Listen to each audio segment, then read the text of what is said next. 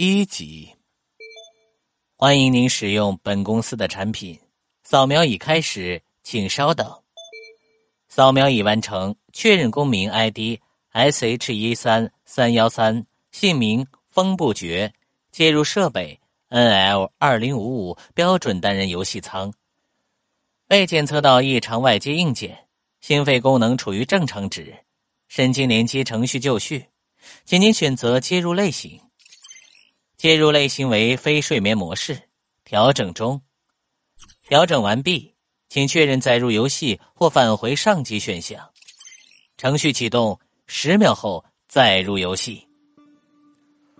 听完了倒计时，风不觉很快便进入了游戏的世界中。他置身在一个和电梯十分相像的环境里，但门的旁边没有楼层按钮。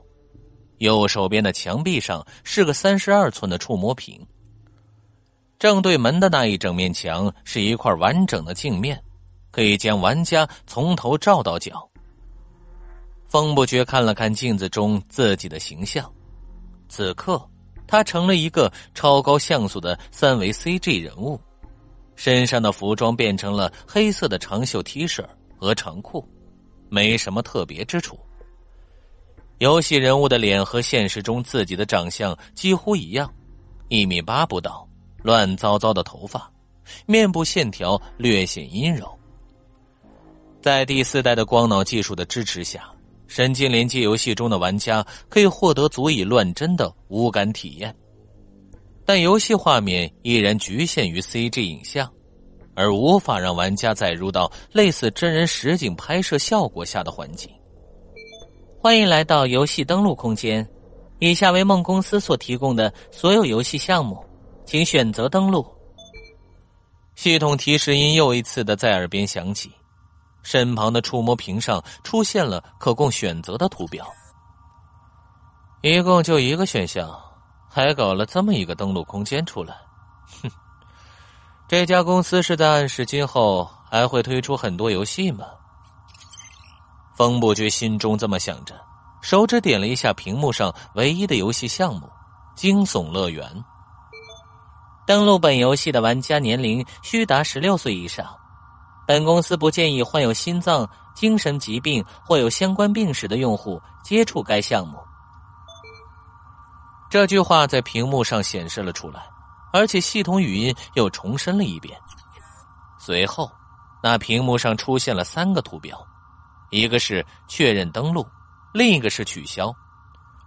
在旁边还有一个十分醒目的连接选项，相关免责声明。精神疾病嘛，还是看看比较好吧。方伯爵自言自语道。他选了第三个，屏幕上立即弹出了密密麻麻的文字条款。看一眼右侧的滚动条就知道，这则免责声明冗长无比。一般人在玩游戏时看到类似的协议或者说明，八成就直接关掉，或者就是扫上一眼，拉到底点个同意。但风不觉不是一般人，他今年二十四岁，推理小说家，爱好是在别人问他职业时，恬不知耻的自称艺术家或者大文豪。不过这些都不是重点，还是先来说说他的异常之处吧。首先，他玩这个游戏的初衷是为了治病。当然了，这病绝对不是网瘾，而是实实在在的疾病。大约在两个月前，风不觉突然发现自身产生了某种异常。他花了三天左右的时间，终于确认自己失去了恐惧这种情绪。无论多恐怖的声音和画面，都无法刺激到他。他没日没夜的看恐怖片和恐怖小说，并试图用想象力来配合着自己吓自己，结果根本没用，仿佛脑子里有某扇门关起来了。他明明很清楚哪些是恐怖要素，也完全明白恐怖片里吓人的点在哪儿，但他就是感觉不到害怕。于是，他去了附近的医院，这不去也就罢了，一去。果然查出了大问题，磁共振显示他的大脑中有一块模糊的阴影，就在杏仁体附近，不排除肿瘤的可能。后来，风不觉去了三四家全国数一数二的大医院，竟然没有一家能够确诊。提出的治疗手段倒是五花八门。在做了无数的检测，经过 N 位名医的 N 次会诊后，风不觉基本明白了，这个病呀，估计要载入史册了。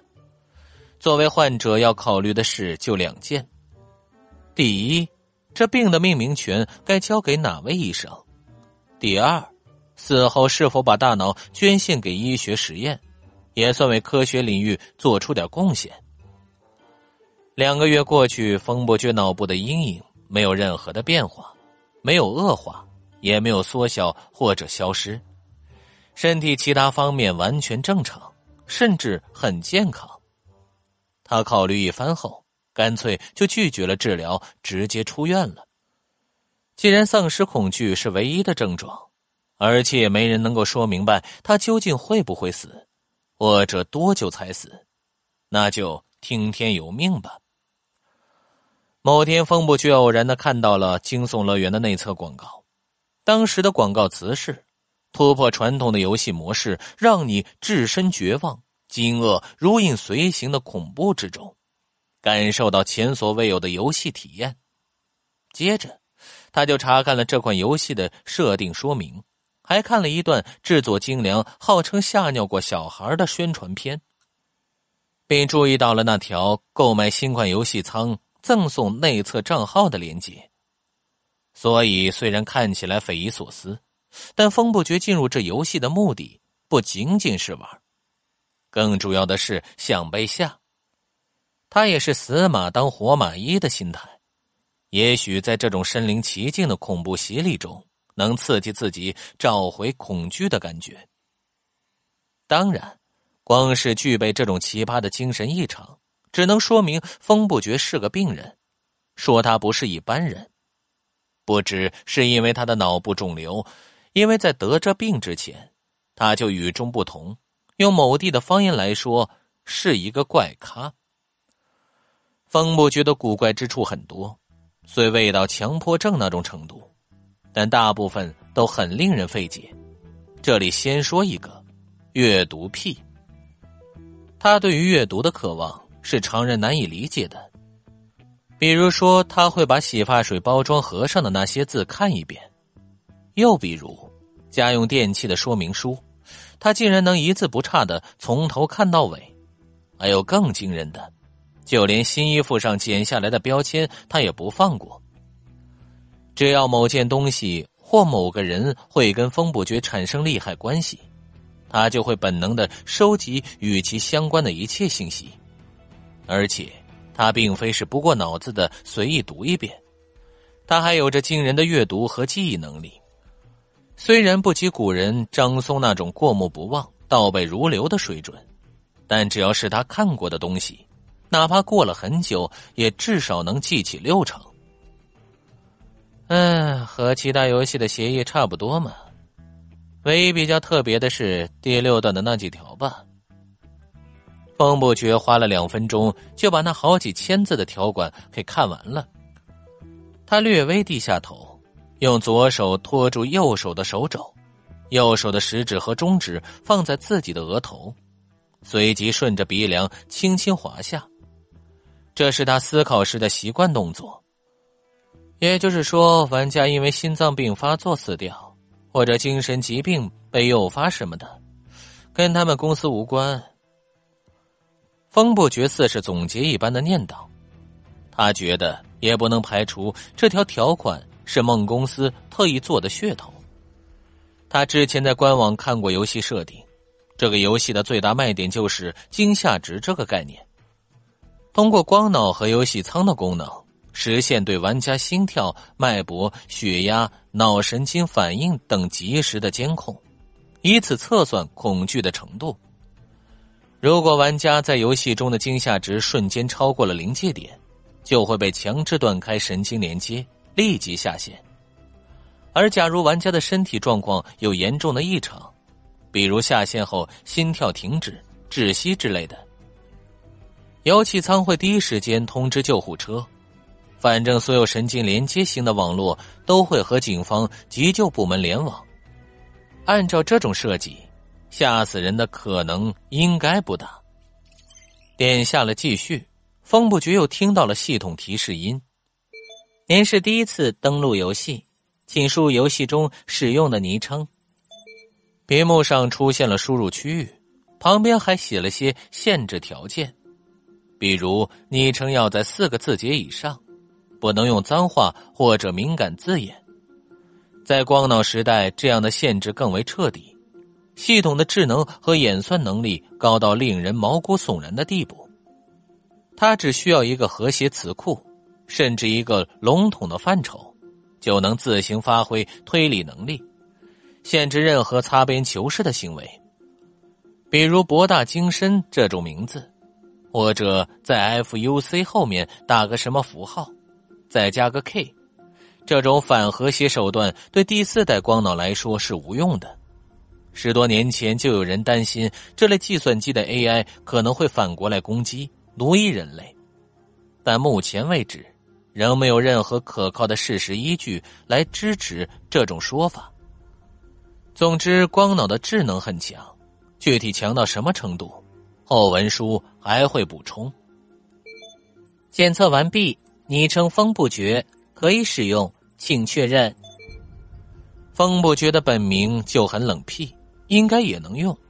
不过他以风代风，一是不想直接用真名，二也是有些自嘲的意思。